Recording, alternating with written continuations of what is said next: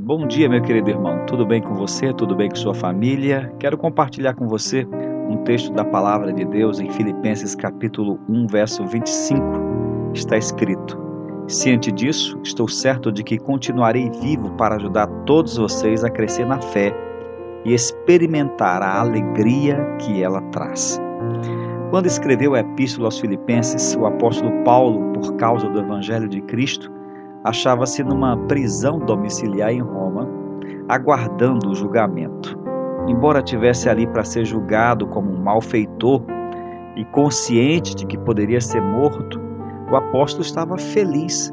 Aliás, o tom de alegria dessa epístola pode ser percebido até mesmo por um leitor iniciante.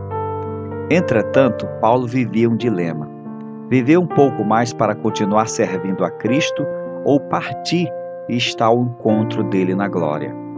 O apóstolo estava pronto para qualquer das situações, pois diz: Então não sei o que devo escolher.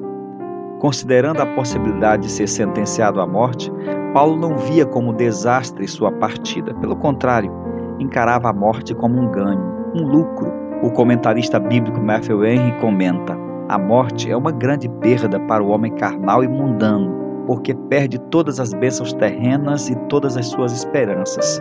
Porém, para o crente verdadeiro é lucro, porque é o fim de todas as suas fraquezas e misérias e o livra de todos os males da vida e o leva a possuir o bem principal, que é a vida eterna.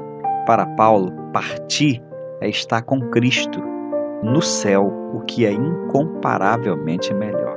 Por outro lado, o apóstolo entendia que naquele momento, sua permanência nesse mundo seria muito mais útil ao reino de Deus. Havia tantas coisas por fazer, muitas igrejas para edificar, muitos pecadores para conduzir a Jesus, muitas vidas para abençoar, muitos cristãos para fortalecer. Sim, Deus ainda tinha muito por fazer por intermédio daquele servo amado. É por essa razão que o apóstolo diz no verso 25: Ciente disso, estou certo de que continuarei vivo para ajudar todos vocês a crescer na fé e experimentar a alegria que ela traz. Sua carreira ainda não estava completa, sua missão ainda não fora cabalmente cumprida. Por isso tinha certeza de que, embora desejasse ardentemente o céu, ainda havia muito a trabalhar na terra. Ah, meu querido irmão, meu querido ouvinte, nós agradecemos a Deus pela vida do nosso amado pastor Manuel, que já cumpriu sua missão e agora descansa no seio do seu Senhor. Mas quanto a mim e a você, vamos continuar. Vamos prosseguir sem olhar para trás, vamos avançar. A minha missão e a sua missão ainda não estão completas. Há muito a fazermos do reino de Deus, a servirmos na igreja do Senhor, a sermos instrumento de graça para Deus neste mundo. Como o apóstolo Paulo também disse, vamos prosseguir para conquistar aquilo para o que também fomos conquistados por Cristo Jesus.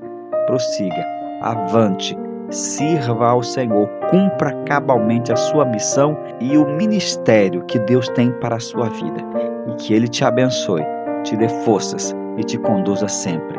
Em nome de Jesus.